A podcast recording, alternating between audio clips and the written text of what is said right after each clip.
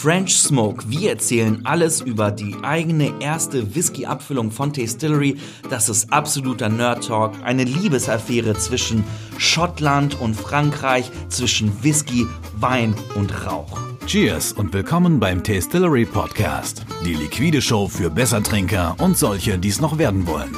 Gießt euch ein, gönnt euch hart. Cheers. Cheerio. Ach, wir machen eine kleine, ja, wie soll man das sagen, eine, eine, eine kleine Detour. Wir biegen links ab in unserer neuen äh, Staffel Summer Drinking und machen einen kleinen Ausflug über ein ganz neues Thema. Mm. Das Thema heißt, wie Andreas schon sagt, mm. Ah, ihr müsst euch das so vorstellen, wir sitzen hier gerade in diesem wunderschönen Podcast-Raum bei uns im Studio. Die Flasche wurde geöffnet und es hat sich sofort so ein intensiver, ein intensives Aroma von einem wundervollen Whisky ganz schnell hier in dem Raum ähm, befüllt sozusagen.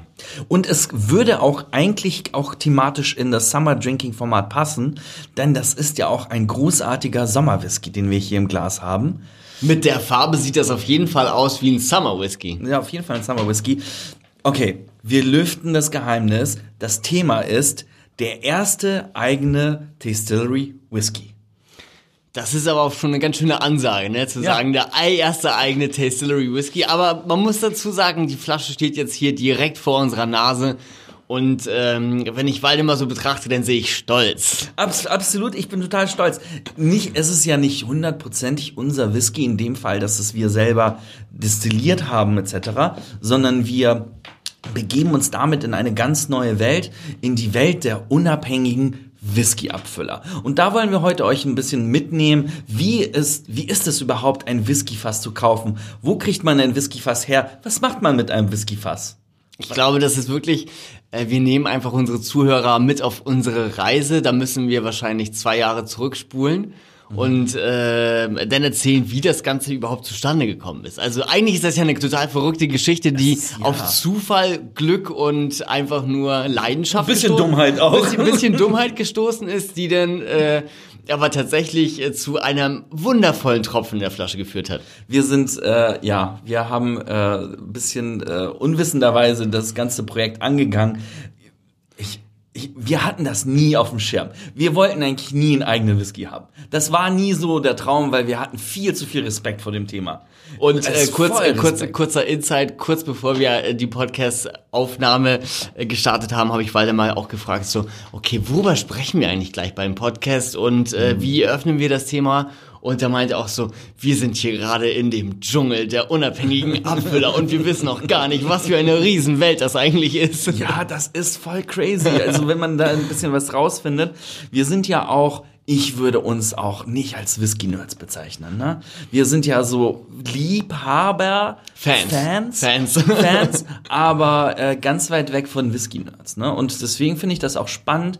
Äh, das ist auch so ein bisschen dann der Aufhänger der Folge, wie zwei äh, Whisky-Fans sich ein was Fass äh, gekauft haben und damit eine eigene Whisky-Abfüllung gestartet haben. Und ähm, das ganze Thema hat natürlich ungefähr 20 Mal, also 20 Mal so viel Zeit gebraucht, wie wir ursprünglich geplant Ja. haben, denn ja, wir können ja eigentlich mit der Story Wir fangen anfangen. ganz von vorne an. Also, liebe Zuhörerinnen, liebe Zuhörer, hier kommt die Story des French Smoke, der erste Distillery Whisky. Wo fing es an? Und wie kam der fertige Whisky in der Flasche zu uns? Genau, wie kam es in die Flasche? Aber natürlich, wo ist der schönste Geburtsort eines guten Whiskys? In Schottland.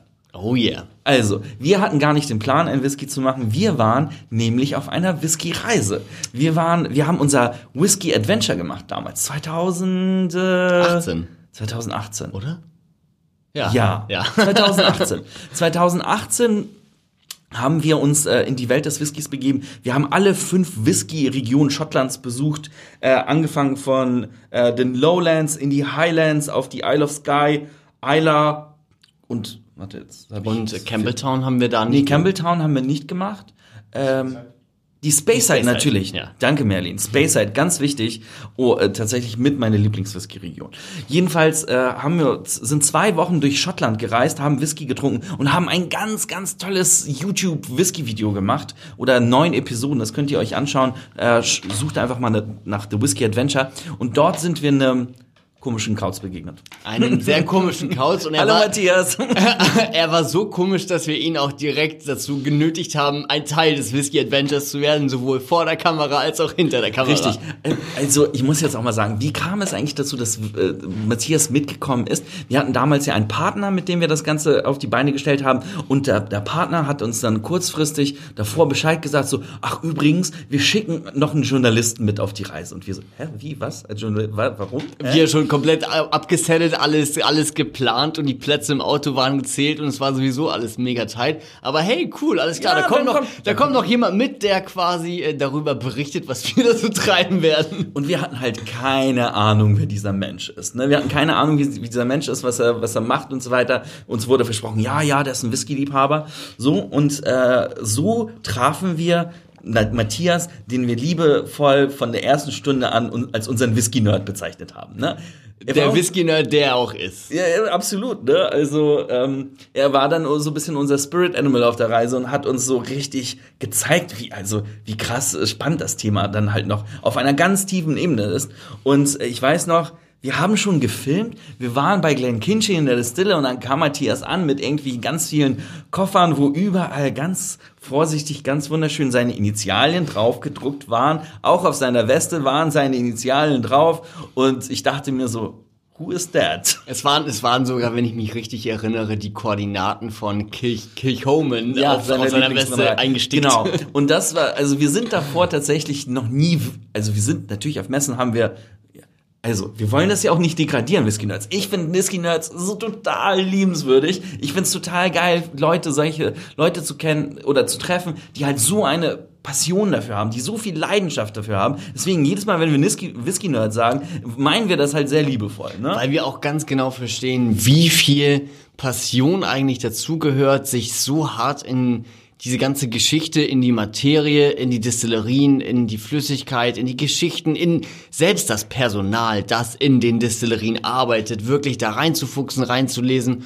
und ständig in Schottland zu sein und immer up to date zu sein, welche neuesten Special, Special Releases, Fässer und ähm, äh, Klima, also Klimabedingungen auch wo herrschen. Also da sind so viele Faktoren, die eigentlich einen Whisky ausmachen. Die sind, das dauert ewig quasi, das zu erzählen. Aber dann war es ja auch so spannend, dass wir diese Hardcore-Route, das Whisky Adventure durchgezogen haben, die ganzen Distillerien besucht haben, immer mehr und mehr und ein besser und besseres Verständnis davon bekommen haben, wie Whisky hergestellt wird, wie aufwendig das Ganze ist, wie viele verschiedene Produktionsschritte dazugehören und wie feinfühlig dieser, dieser äh, harte Tropfen doch ist, ähm, in der Produktion den herzustellen, in der Lagerung und vom, vom Getreidekorn bis zu dem, was in der Flasche ist, sind einfach so viele Arbeitsschritte, kulturelle Bedingungen, klimatische Absolut. Bedingungen. Da ist so viel äh, einfach, das dazugehört. Da steckt Liebe in der Flasche, auf jeden Fall.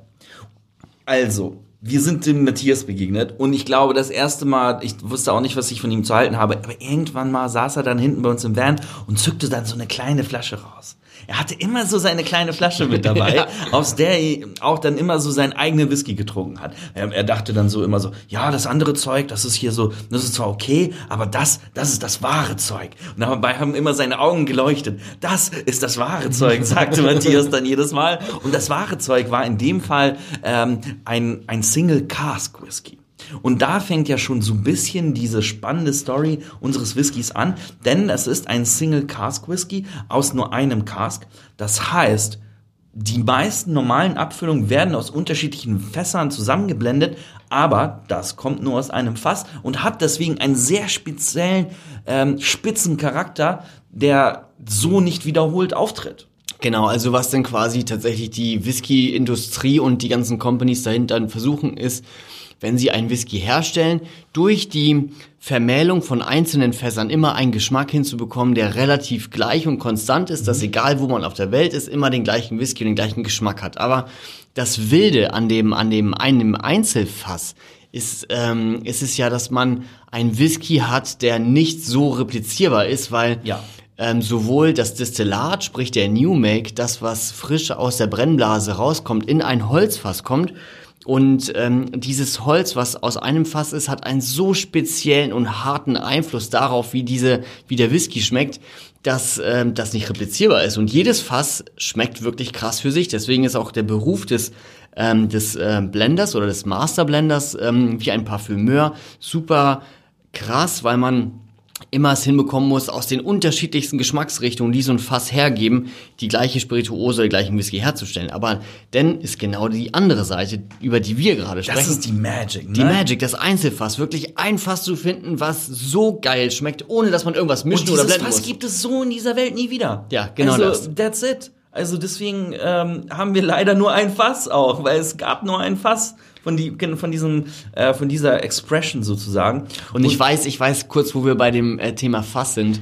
Wir waren, wir waren in der Distillerie ähm, Kleinlisch und waren in dem Warehouse von von dem damaligen von der damaligen Brora Distillery und da habe ich das erste Mal realisiert, wie krass eigentlich so eine Einzelfassabfüllung ist, weil wir hatten eine Szene zu drehen und das seht ihr auch im im Whisky Adventure. Ich weiß gar nicht, welche Episode das ist. Das ist mit am Anfang. Das ist so Erste mit oder das zweite, ne? Ja. Und ähm, da musste ich quasi, wir hatten einen ultra engen Zeitslot, weil dieses Browser Warehouse so viele Bedingungen hat und so eine harten Security-Richtlinien Wir hat. waren auch spät dran wegen schlechtem Wetter und dann haben wir nur eine, eine Stunde Zeit gehabt, um irgendwie alle Szenen abzudrehen. Genau, und dann äh, gab mir, gab mir die ähm, Geschäftsführerin oder Director of, of äh, der Distillery, gab mir so ein Thief, das ist so ein, ich nenne es mal jetzt grob, so, eine, so, eine, so ein Abschöpfer, wie man Whisky aus einem Fass ziehen kann, hat gesagt, hier, und wir haben eine halbe Stunde Zeit, diese Dreh Szene abzudrehen, und da musste ich irgendwie aus einem 28 Jahre alten ähm, Fass Die hatten gerade nichts anderes da. Die haben halt Genau. nur ein 28-jähriges Singlecast dort gehabt von Brora und da musste Andreas von ein bisschen abschöpfen. Genau, ich hatte eine halbe Stunde Zeit. Die Szene mussten wir irgendwie zehnmal drehen, weil ich so aufgeregt war mit so wenig Zeit. Meine Hände haben geschlottert und gezittert.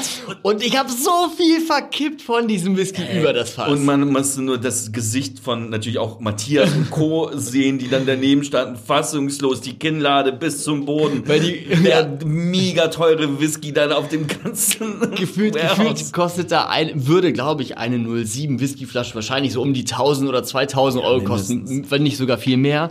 Das haben wir natürlich erst alles nachdem wir es gedreht haben realisiert. Das wäre das natürlich noch. Aber damals haben wir schon gesehen, so das ist echt schon ganz schön crazy, was da abgeht. Und äh, kommen wir dann auch auf die kleine Flasche von Matthias zurück. Ne? Da war auch schon ein Kaul Ila drinne.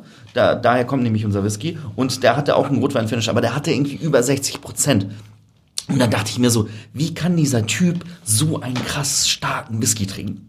Das war, das ist, und ich weiß noch genau den ersten Schluck, den ich davon genommen habe, das war ein Pinot Noir Fass. Ja. den er, den, den Matthias dabei hatte.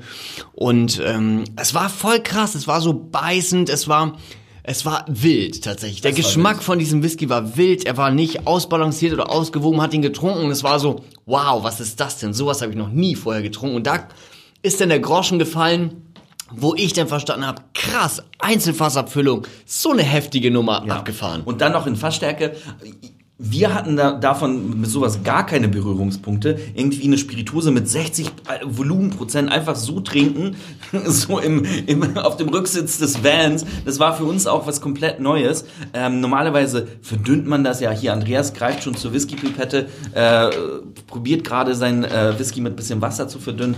Aber da durch den Matthias sind wir sozusagen auf diese Magic des Single Cast gekommen, in höherer Stärke und waren halt seitdem dann total begeistert davon. Es war halt immer noch nicht so, äh, so super zugänglich für uns, aber das hat so den, den Grundstein gelegt, würde ich sagen. Auf jeden Fall. Und ich kann mich direkt auch ähm, nur an, an das Storytelling von Ian MacArthur jetzt gerade anschließen. Da waren wir in der Lagavulin Distillerie auf Isla und haben äh, den Lagavulin vor Ort getrunken. Und er hatte dort schon wieder so, er hatte natürlich ein Fass offen, das war ein großes Sherry-Fass, aus dem er den Lagavulin gezogen hat. Und das war ein 30 Jahre alter Lagavulin. Hat er genauso wieder für eine Szene, die wir da gemacht haben, hat er es rausgezogen und sie Gläser voll gemacht. Und da war wieder schon dieser Moment, krass, wir trinken hier gerade einen Whisky, der direkt aus dem Fass kommt. Fassstärke, total krass intensive Noten. Wow, was geht hier ab mit Ian MacArthur, die Legende, die uns gezeigt hat, was eigentlich so eine Einzelfassabfüllung ist. Okay, okay. Und bitte, liebe Zuhörer und Andreas, Merlin erinnert mich dran, wenn wir am Ende des Podcasts sind, verlosen wir was. Wir verlosen zwei kleine Whiskyproben, die wir damals mitgebracht haben aus den Lagerhäusern. Ja, gerne, gerne. Das wäre doch geil, oder? Das ist total cool. Da haben wir, wir müssen sagen, bis wann. Heute ist der 20. Juli 2020. Ja, aber das machen wir ganz am Ende der Sendung. Lass Okay. uns eher so beim Storytelling bleiben und danach Okay. gibt's noch eine, eine geile, mega, ultra geile Whisky-Verlosung, würde ich sagen. Okay, alles klar. Das heißt, äh, die, die, wie man die Verlosung äh, macht, äh, erklären wir am Ende. Aber okay, alles klar. Wir waren auf jeden Fall in der Lagavulin Distillery. Ian MacArthur zeigt uns quasi vom Torfstechen, wie das Ganze wirklich äh, hergestellt wird, zeigt uns die Brennblasen von Lagavulin. Ich glaube, wir waren mit die ersten Deutschen, die hinter die Brennblasen in Lagavulin überhaupt gehen durften, weil, wir gedreht haben. Touris da, also total out of, äh, out of scope und wir standen dann da so. Und wussten gar nicht eigentlich, was für eine Ehre wir haben, dass wir dahinter die Brennblasen durften, uns das alles anzuschauen. Und dann haben wir schon wieder so einen Singlecast probiert. Der war einfach krass. Mega geil. Ja. Und da, wie gesagt, das äh, hat so ein bisschen, äh, das war der, der erste Funke, der bei uns dann rübergesprungen ist. Aber auch damals haben wir nie gedacht, dass wir einen eigenen Whisky rausbringen würden. Ne? Wir sind dann, haben unser Adventure abgedreht, sind dann wieder nach äh, Deutschland gekommen und das hat uns aber nicht losgelassen. Ne? Irgendwie dachten wir schon so, ja, jetzt äh, all diese Whiskys sind geil, die wir hier trinken, aber so diese Magic, die wir da in Schottland hatten, diese Single Cask Magic, kriegen wir nicht einfach so. Die, die, eigentlich hatten wir dann so ein bisschen Fernweh danach, ne? Und äh, haben dann irgendwie mal gesagt, so, was wäre eigentlich, wenn wir wirklich ein eigenes Fass kaufen würden? Ich, ich kann nämlich noch genau an diesen Tag erinnern. Ich bin ins Büro gekommen und das war auch die Zeit kurz nach dem mit Whisky Adventure. Wir waren total ausgelaugt. Das waren echt ganz schön harte Tage, die wir da dann irgendwie äh, hier gemacht haben. Und dann kam Waldemar und hat gesagt, lass uns doch mal ein Fass kaufen. Hier sind gerade ein paar spannende Angebote. Ich so, was? Was für ein Fass. Also das ist auch wieder so eine total äh, random, doofe Idee gewesen, äh, ohne gar nicht drüber nachzudenken. Ne? Ja, gar nicht drüber nachzudenken, wie verkaufen wir das, was ist das für eine Marke, was ist der Geschmack. Nee, so. Äh, weil wir dann irgendwie fanden das cool, weil äh, Matthias macht das ja auch. Er hat die Isla Cask Company, die kaufen auch Single Cask Fässer nur von der Insel Isla, auch richtig paar schöne Tropfen mit dabei. Äh, kann ich jedem empfehlen. Und äh, er hat er hat mich auch so ein bisschen auf die Idee gebracht. Ne? Er meinte so, ja, wow, und hier das Fass. Und, der, und ich dachte so, hm, wenn Matthias ein Fass hat, können wir vielleicht auch ein Fass haben. ich hatte Fass-Envy. Und dann, und dann ähm, hat Matthias uns ja ein paar Fässer vorgeschlagen. Das Also- war eine ganze Liste, glaube ich. Und dann ging die Suche los. Das hat dann gedauert. Monate und Monate haben wir uns dann verschiedene Fässer angeguckt, immer durchgelesen, so, was ist jetzt spannend daran? Und wir hatten ja jetzt auch nicht super krass mega die Peilung, ne? ja, das stimmt. Wir wussten schon einiges, aber wir waren jetzt nicht so die mega Konnoisseure. Und das hat dann auch echt wirklich Monate und Monate gedauert, bis wir unterschiedliche, die unterschiedlichsten Fässer äh, gefunden hatten sozusagen. Aber wir waren immer so ein bisschen zaghaft, weil Klar, wenn man sozusagen, man kriegt eine Liste dann von einem bestimmten Fassbroker oder Agenten, was auch immer. Diese Fassbroker dort in Schottland haben dann bestimmte Connections. Die sind dann schon seit Jahren, wenn nicht Jahrzehnten auf dieser Insel Isla oder auf einer anderen Insel, kennen die Distillerieleute und wenn da mal ein Fass vom LKW fällt oder nicht mehr benutzt wird, was auch immer, ähm, dann äh, kommen sie da vielleicht ran. Und mit dieser Liste kann man ja erstmal noch gar nichts anfangen. Dann liest man ganz skurrile Sachen, wie, wann, wie alt ist das, wo wurde das gefinisht, aber das sagt ja noch gar nichts aus, denn man kann natürlich eine Probe anfordern, was gar nicht mal so günstig ist. Da dachte ich mir auch so, okay, wir hatten, das erste Kriterium, was wir hatten, war, es muss spannend sein. Es muss spannend sein und andersartig als das, was wir irgendwie aktuell verkaufen, was wir verkaufen können und wo wir rankommen. Und was wir auch immer ähm, als echt, was wir haben wollten, war eigentlich ein geiles Cask-Finish. Ja, was ist Cask-Finish? Was heißt das überhaupt? Also wir wissen, was es ist, aber die meisten Ja, Zuhörer du, wissen hast, wahrscheinlich... du hast absolut recht. Also wir wollten halt kein 0815 Fass, kein 0815 Whisky, sondern für uns war klar, dieses Fass, dieser Whisky muss aus einem exotischen, spannenden Fass kommen. Also sozusagen nachgelagert oder die ganze Zeit gelagert in einem ganz bestimmten Fass. Also das, das, wichtig. das ist halt dieses, dieses äh, Wort Cask Finish heißt tatsächlich eigentlich nur das Holzfass, in dem der Whisky entweder die ganze Zeit, das letzte Jahr oder das letzte halbe Jahr drin gewesen ist. So, das ist das Genau. Cask Finish. Und ähm, was halt so, ich sag mal, früher war immer das Thema, man hat immer ursprünglich Sherryfässer benutzt. Einfach Sherryfässer sind so richtig groß und richtig großen Fässer, da passt auch viel mehr rein. weil die einfach verfügbar waren. Das war quasi vor ein paar, paar Jahrzehnten der Fall. Dann kamen die Bourbonfässer, weil Bourbon ja einfach aufgrund seiner Regulatorien so ist, dass man das, eine, das Fass nur einmal benutzen darf. Und dann wird es halt rüber nach Schottland geschippt sozusagen. Das heißt, wir hatten dann die Ära, wo einfach ganz viel in einem Bourbonfass nachgereift wurde. Ja. Aber das fanden wir nicht so spannend, weil das ist ja schon gängig. Also dachten ja. wir uns, okay, wir brauchen ein Fass, also dieses Cask Finish, was ganz speziell ist. Und dann äh, kam irgendwann mal auf der Liste, standen dann ein paar magische Worte, wo wir auch erstmal äh, googeln mussten. die wir dann dachten so, das klingt ja wirklich spannend.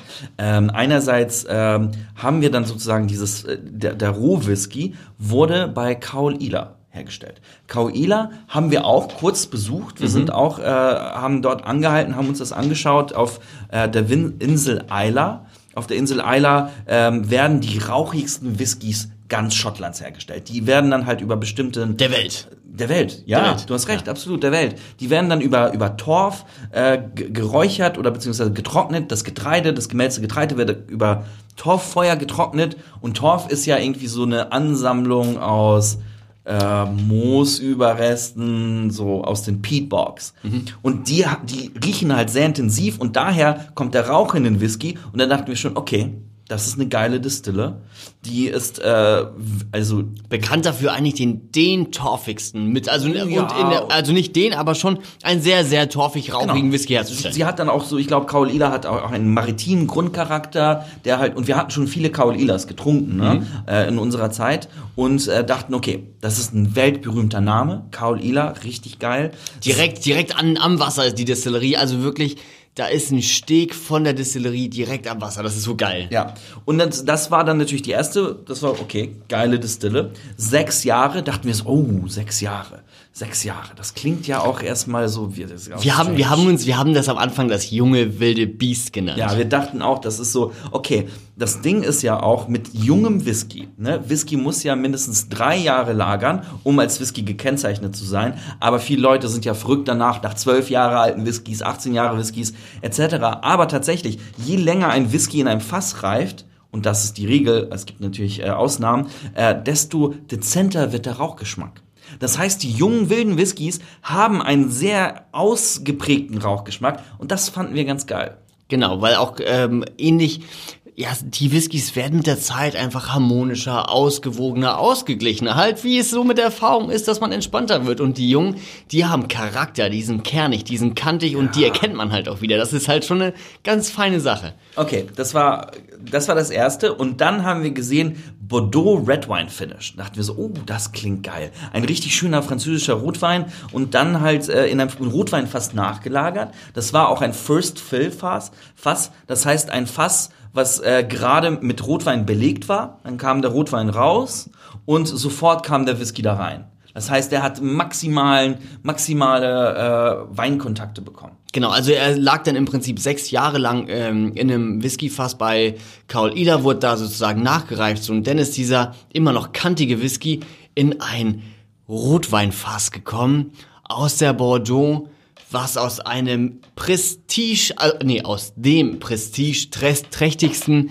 aus der prestigeträchtigsten Chateau quasi, Weinkellerei ähm, Frankreichs aus Bordeaux kommt und das war dann so krass. Das hat auf einmal so ein ganz ja. großes Ausrufezeichen bei uns und, ausgelöst. Und da muss ich sagen, da äh, hat, stoppte auch mein Wissen. Ich liebe Wein, ich trinke gerne Wein, aber ich kenne mich jetzt nicht mit den großen Chateaus der Welt aus. Ne? Das musste ich dann auch erstmal googeln. Aber für mich war das halt schon geil. Bordeaux-Rotwein, das, auch das war schon cool. Und dann dachte ich noch sechs Monate im Rotweinfass, klingt cool. Und dann sagtest du ja so ganz laut so, ja, warte mal, das ist aber ein Chateau Lafitte Rothschild. Und ich so, was, was hast du da? Chateau Lafitte Rothschild. Und ich so, dann google ich das mal. Halt, ne? Und dann dachte ich so, ich google das mal. Und dann werden mir irgendwie so Google Shopping Anzeigen ausgespielt mit Wein über 1000 Euro. Da dachte ich so, ist doch nicht dein Ernst. Das ist ja crazy shit, Alter. Mhm. Äh, Andreas kennt sich ja ein bisschen besser mit Wein aus und deswegen dachte ich so, alright, das, der scheint begeistert. Das ist, ähm, also wenn man äh, sich die ganzen Chateaus dieser Welt anschaut,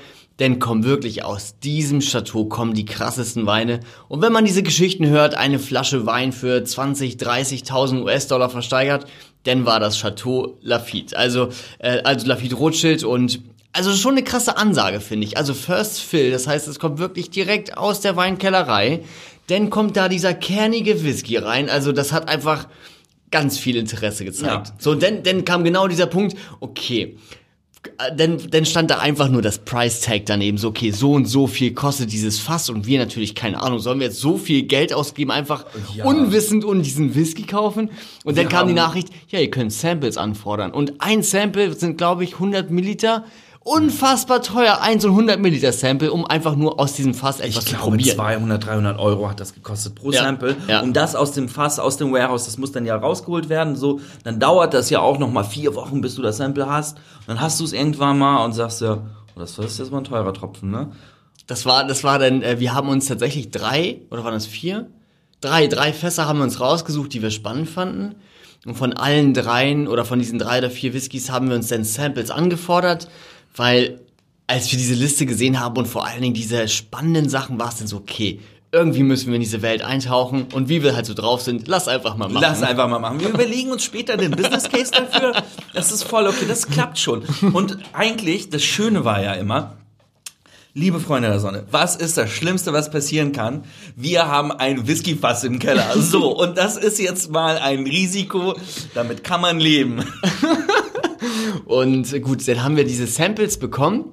Und man muss dazu sagen, die Samples kommen relativ unromantisch in einer wirklich, in einer Flasche, da, das sieht jetzt nicht geil aus oder so. Und da muss man sich halt hinsetzen, sich Zeit nehmen, Ruhe bewahren und diese Whiskys verkosten. Dann haben wir sie ins Glas eingeschenkt, diese unterschiedlichen Whiskys. Und das war krass. Also die Farbe, ja, war schon echt ein riesen Farbunterschied in den Whiskys äh, zu sehen. Aber das Sample, was wir hier bekommen haben, faszinierend. Unglaublich. Wir dachten so, ey, das, das sieht doch gar nicht aus wie nach Whisky. Das sieht ja, also jetzt im Sommer sieht's man ja noch mehr, sieht man das noch mehr. Das sieht aus wie Roséwein.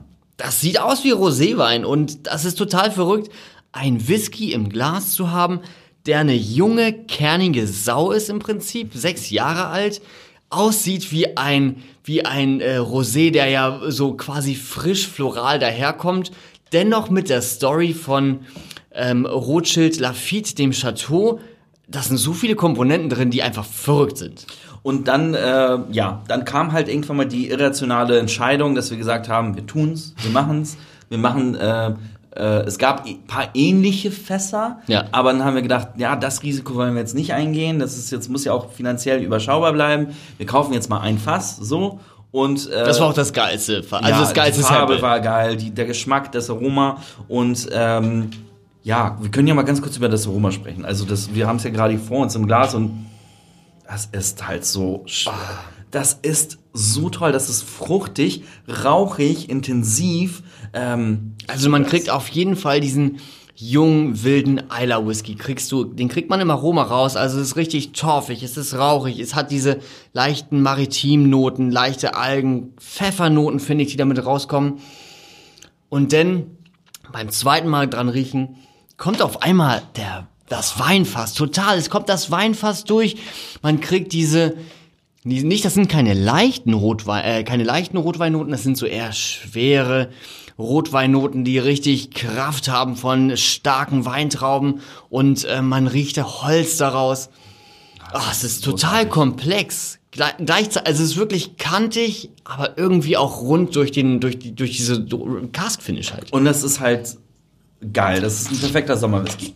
Okay, wir haben uns in diesen Whisky verliebt, wir haben uns äh, äh, gewagt, wir haben das Fass bestellt und dann passierte erstmal ein Jahr lang gar nichts. Es war, es, war, es war wirklich ein Jahr, dass gar nichts passierte. Wir haben uns im, boah, ich kann mich jetzt zeitlich gar nicht daran genau erinnern. Es war auf jeden Fall irgendwie Ende des Jahres, oder? Ja, dann hat man, also das liegt ja daran, man hat dann dort einen Abfüller, wo das Fass dann hingeschafft werden muss und die sind natürlich super busy, weil die füllen ja richtig krasse Mengen an äh, großen Whisky-Marken ab und bis sie mal Zeit haben, an dein kleines Fass zu kommen, bis das mal an der Reihe ist. Das Hier ist, hier, hier ist ja auch, hier ist ja auch der, der spannende Punkt dabei. Wenn man sich so ein Whisky-Fass kauft, dann ist es ja nicht so, man kriegt es nach Hause geschickt oder in seine Firma geschickt und kann es dann abfüllen. Nein, nein, nein. Da sind erstmal ganz, ganz viele Richtlinien, die zu beachten sind.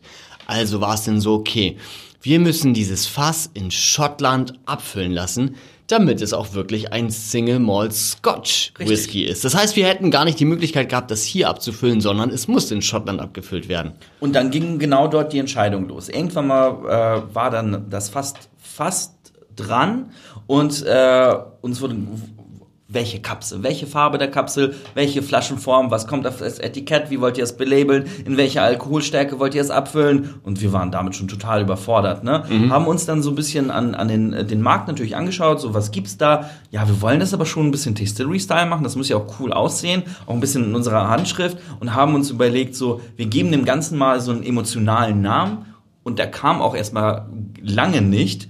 Äh, und irgendwann mal sind wir dann tatsächlich drauf gestoßen, French Smoke. French Smoke, eine perfekte Kombination zwischen dem rauchigen Whisky und der der französischen, des französischen Bordeaux-Rotweins. Ja, und dann haben wir natürlich dann irgendwie so ein bisschen rumgesponnen für uns. Das ist dann ja, es ist wirklich wie so eine kleine äh, Liebesaffäre zwischen Schottland und Frankreich, wie so zwei äh, Lover, die nicht zusammengehören, wie Romeo und Julia. Halt total geil und es hat was total Cooles. Äh, haben dann auch auf dieses Etikett auch wirklich so Rauchschwarten äh, und aber auch äh, Rotweinflecken drauf gemacht, damit halt jeder sofort sehen kann, äh, wie das denn schmeckt, ne? Weil ich finde halt diese kryptischen Whisky-Labels manchmal ganz, ganz seltsam. Wir haben auch ganz transparent vorne drauf geschrieben, wo ist es destilliert, wie viele Monate äh, im Rotweinfass, wie viele Jahre äh, im normalen Fass. Äh, mega volle Transparenz. Und das Spannende war ja aber auch, du kannst ja nicht einfach raufschreiben, was du aufs, also was du rauf haben willst oder was du darauf kritzeln willst, ungefähr aufs Etikett, sondern da gab es ja auch erstmal äh, ein paar Feedback-Loops, wo denn die Schotten gesagt haben, Jungs, nee, so geht das nicht. Nee, dann durften wir das nicht, dann durften wir dies nicht, dann hörte sich das, die, die, die ganze äh, Story von Romeo und Julia haben wir hinten drauf geschrieben, das war dann irgendwie zu äh, verherrlichend. Die, die meinten so, ja, das klingt ja jetzt viel zu äh, romantisch und lecker, dieser Whisky, das geht nicht. Und dann äh, musste das runter und äh, dann gab es super viel hin und her mit den Schriftgrößen, was größer geschrieben werden sollte als das andere, wie hoch muss das sein. Oh, das hat uns echt Monate und Monate äh, gekostet. Ne? Und ich weiß noch damals, das war ja echt um, um die Zeit deiner Hochzeit, mhm. und ich habe mich so beeilt. Ich dachte so, oh, wir müssen jetzt im Design-Department hier Gas geben und das Ding muss geil aussehen. Und das muss noch in den Druck, damit die erste Flasche da ist, damit wir die bei Andreas Hochzeit trinken können. Ist natürlich nichts geworden damit ähm, wie man, wie man denn jetzt auch quasi hört, ist es denn so, das Ganze braucht echt ganz schön viel Zeit. Das heißt, man kauft sich dieses Fass und man hat erstmal Geld relativ lange geparkt. Und also man, man bezahlt dieses Fass und dann sieht man das ja, Geld ganz schön lange erstmal nicht wieder. Das, das ist so ziemlich, äh, ziemlich äh, hohe äh, Parkplatzgebühren für ein äh, Fass, was dann in Schottland steht. Ja, naja. Irgendwann mal war dann das Label fertig und äh, zu unserem Glück, nein, gar nicht, zu unserem Unglück, war das dann, fing dann die, die, der Lockdown an. Denn, denn kam Corona. Es war wirklich so, wir haben die Nachrichten bekommen, ja, äh, das, das ähm, Fass ist jetzt kurz vor Abfüllung, wird gerade abgefüllt und kann sich denn ganz bald auf den Weg zu euch machen. Das war Februar. Und wir haben dann die ersten Fotos von den Flaschen bekommen, so eine ganz äh, sch schlechte Qualität per WhatsApp zugeschickt. Das ist es, das ist die Flasche, so sieht die aus und wir sind in die Luft gesprungen und irgendwie Stunden später war dann der Lockdown gefühlt. Denn es war wirklich so, wir dachten so, okay, alles klar, es geht los. Sollen wir einen Vorverkauf machen oder sollen wir keinen Vorverkauf oh, machen? Und wir haben total mit uns äh, gerungen, das zu starten oder nicht. Und dann war so, nee, okay, wir warten, bis wir die Flaschen hier in Deutschland haben. Dann kommt der, dann verkaufen, dann fangen wir erst an zu verkaufen, so. Und dann, bam, Lockdown. Wieder drei Monate weg. Ähm, das war dann wirklich äh, nicht einfach und wir haben dann auch immer wieder, wir haben das, äh, wir haben ja die, das Projekt mit äh, Hilfe von Matthias dann auch umgesetzt. Er hat uns ein bisschen äh, unter die Arme gegriffen, weil er hat äh, diesen Prozess schon oft gemacht mit seinen Fässern und äh, ohne ihn hätten wir das gar nicht gewuppt. Ne? Also wir wussten nicht mal, wo oben und unten ist. Und wir haben dann den Matthias immer so gefragt, so, wann kommt denn das? Wann kommt denn das? So mindestens einmal die Woche total genervt. Wann stellt, kommt denn das stellt was? Euch Wann vor, kommt denn das was? Stellt euch vor, zwischen November und dann äh, ist es bei uns im Juni angekommen. Ja. Also sieben Monate, einmal pro Woche eine Nachricht. Wann kommt das? Wann kommt ja. das? Wann kommt der Danke Whisky? für deine Geduld, Matthias, dass du das mitgemacht hast. Ähm, das und, war, dann, und dann ja. kam erstmal natürlich bei dem Lockdown die Hiobsbotschaft hier, äh, der Whisky, es dauert jetzt alles und Zoll ähm, hält hier alles zurück und ist alles dicht und äh, das dauert und keine Ahnung, wann was kommt. Und auf einmal kommt dann einfach aus unserem Lager der Bescheid. Unser Standortleiter sagt dann, hey, hier ist irgendwie eine Palette, sind zwei Paletten angekommen, irgendwie so ein Fass und äh, äh, Flaschen. Was ist denn das? Wir haben also, wir haben fast Das war Montagmorgen. Schon, wir haben fast schon aufgegeben. Wir ja. dachten schon, okay, ja, okay, Fassprojekt ja, Learning äh, gescheitert, sorry, ist irgendwo, haben jetzt ein paar Schotten irgendwo gekapert. Ein Pi Piratenschiff aus Schottland hat das jetzt. So, das äh, fasst es weg und irgendwann mal war es einfach auf einmal da. Montagmorgens, genau wie du sagst, äh, haben wir die Nachricht bekommen, ey, das war die beste Nachricht der Welt. Wir haben uns so sehr gefreut über dieses Fass. Und man muss dazu sagen, die Farbe in der Flasche ist deutlich krasser als das, was wir erwartet haben. Wir dachten, es gibt, wir bekommen einen Whisky, der einen leichten Rosé-Touch hat, aber dass das eine so krass Rosé, Rotweinartige Farbe hat, das haben wir auch nicht gedacht. Natürlich auch äh, ungefärbt, ungefiltert. Das ist ein absolutes Naturprodukt, genauso äh, gelassen wie es ist. Und äh, ja, also äh, da haben wir wirklich äh, ins Schwarze getroffen damit. Für unseren Geschmack. Dann war das Fass auf einmal da. Wir haben ganz genau 328 Flaschen erhalten. Wir haben das Fass nicht ganz in Fassstärke abgefüllt. Das haben wir uns nicht getraut. Weil es einfach, es war zu, zu kernig und wir hatten ja dieses kleine Sample. Dieses kleine Sample haben wir dann, glaube ich, in zehn unterschiedliche Gläser gepackt und in jedes Glas unterschiedliche Anzahlen von Tropfen, Ja, um festzustellen, in welchem, in welchem, in welcher Stärke der Whisky und ähm, aber auch so die Rotweinnoten am besten rauskommen. Und es war tatsächlich so, wie wir es jetzt abgefüllt haben, mit 51,7 Prozent hat es einfach am meisten Spaß gemacht. Obwohl da so, so ein bisschen war es so, ja, okay, die 7 ist eine coole Zahl, lass uns nicht 52, nicht 51, sondern 51,7 Ja, die draus machen. Nachkommastelle äh, war dann so äh, halb geschätzt. Aber ähm, ja, weil wir dachten 61 oder 62 Prozent initial f- aus dem Fass. Oh, das wäre auch nicht, das wäre auch nicht uns gewesen. Das wäre nicht wir gewesen. Wir wollten es ein bisschen leichter machen, aber halt auch nicht runter verwässern auf 40. Auf keinen Fall. Genau. Wir wollten, dass da halt auch noch ordentlich äh, Karacho am Start ist.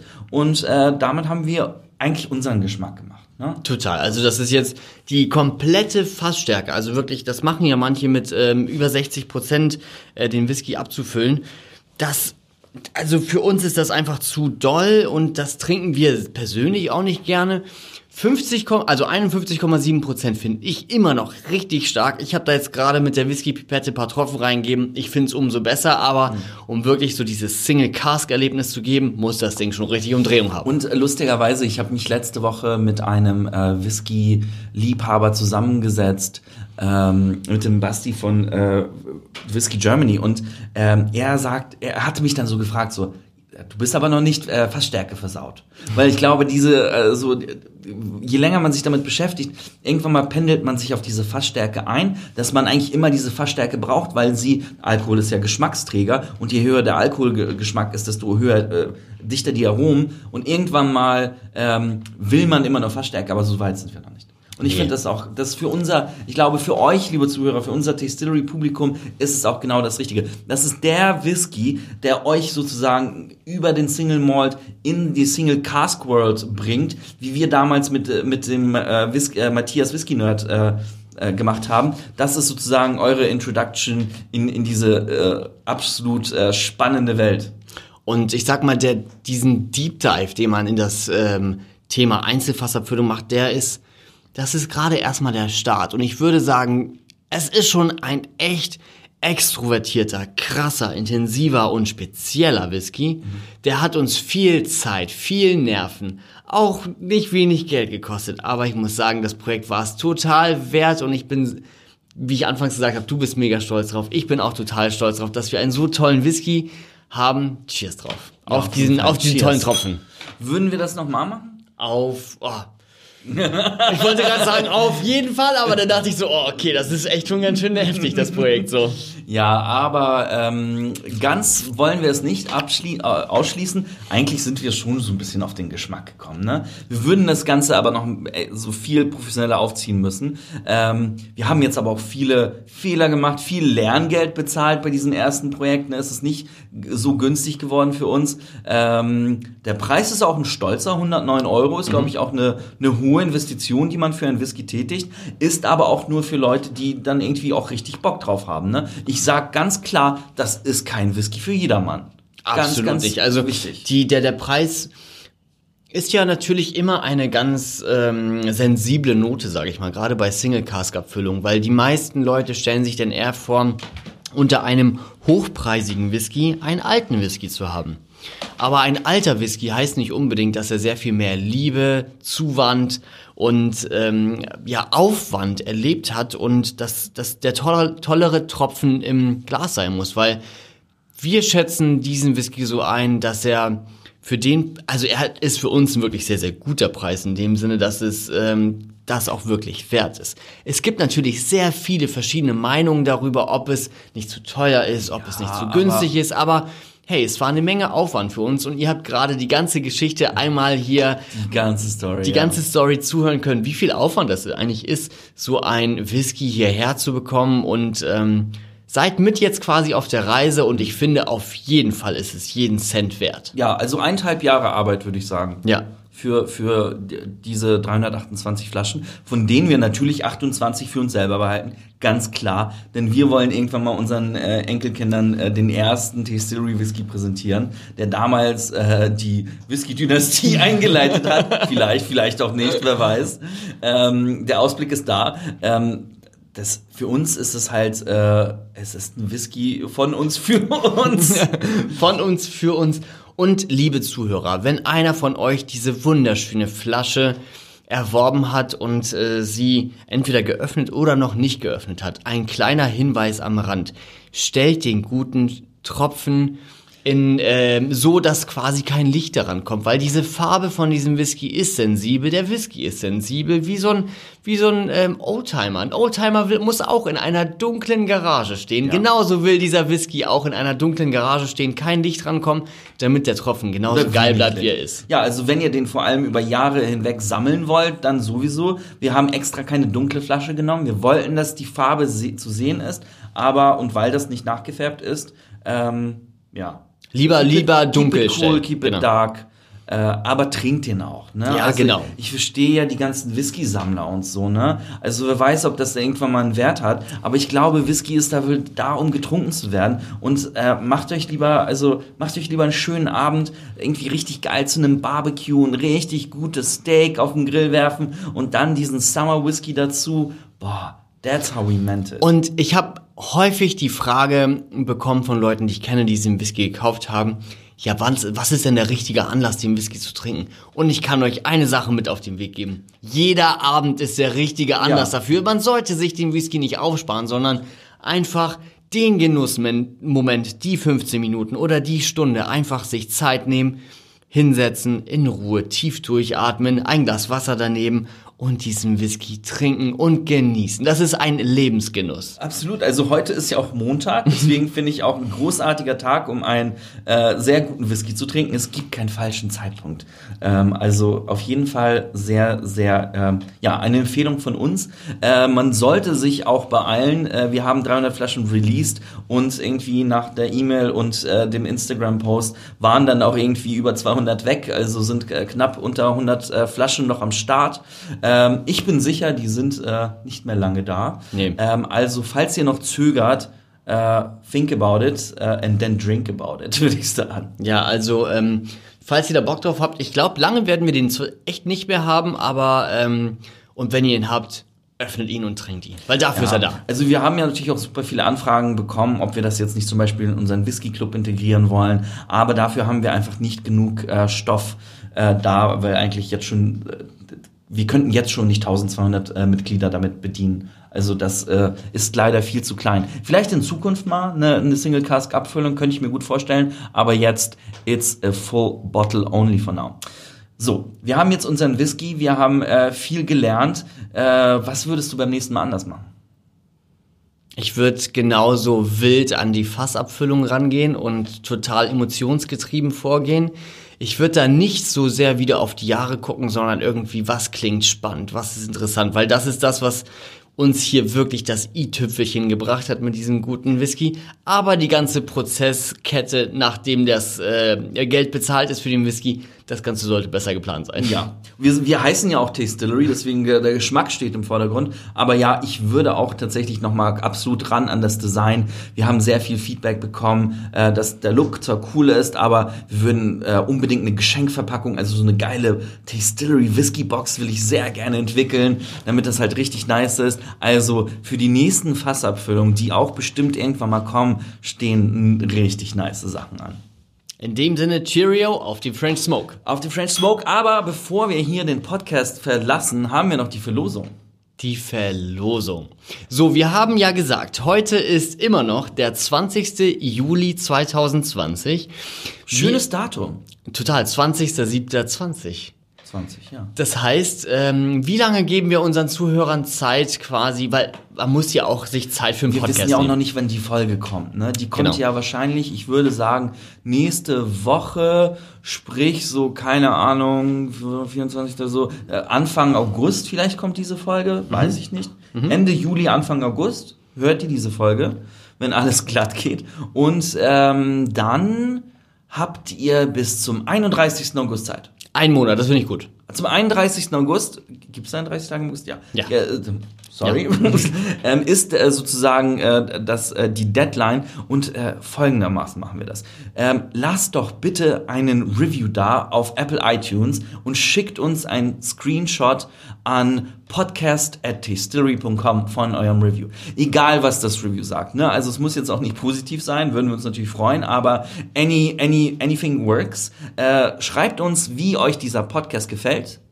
Und äh, aus all diesen Reviews, es werden vielleicht gar nicht so viele sein, ne? Also auch wenn es 10 oder 20 sind, ihr habt ganz schön große Chancen, da hier abzusahnen, würde ich sagen.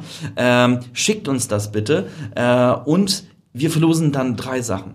Ein Sample aus, aus dem Pora, Oh, krass. ein Sample aus Lagavulin Krass. Und ein Sample von French Smoke. Also Halleluja. Ich sag mal, wenn wir 10 Bewertungen bekommen, das heißt, es gibt eine 33,3-prozentige Wahrscheinlichkeit, irgendeine ultra krasse Sache Ah, aber zu oh, gewinnen. wollen wir nicht alle Samples an einen, an einen Gewinner? Ach, alle Samples an einen. oder?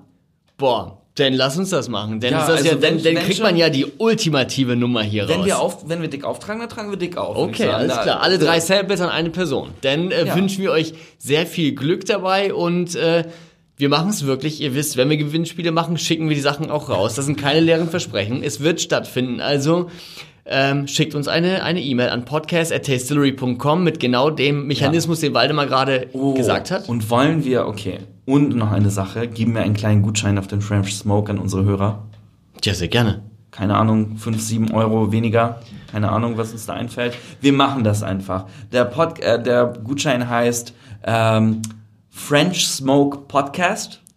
French Smoke Podcast. und wir überlegen uns, was der Gutscheincode ist und dann äh, könnt ihr dann auch, äh, ja, wir wollen euch natürlich auch belohnen, ne? dass ihr diesen Podcast zuhört, dass ihr diesen äh, Quatsch mitmacht, dass ihr euch das äh, anhört, antut und äh, genauso wie ihr, wie, und, wie wir Spaß dran habt, irgendwie am, am Glas äh, was zu lernen.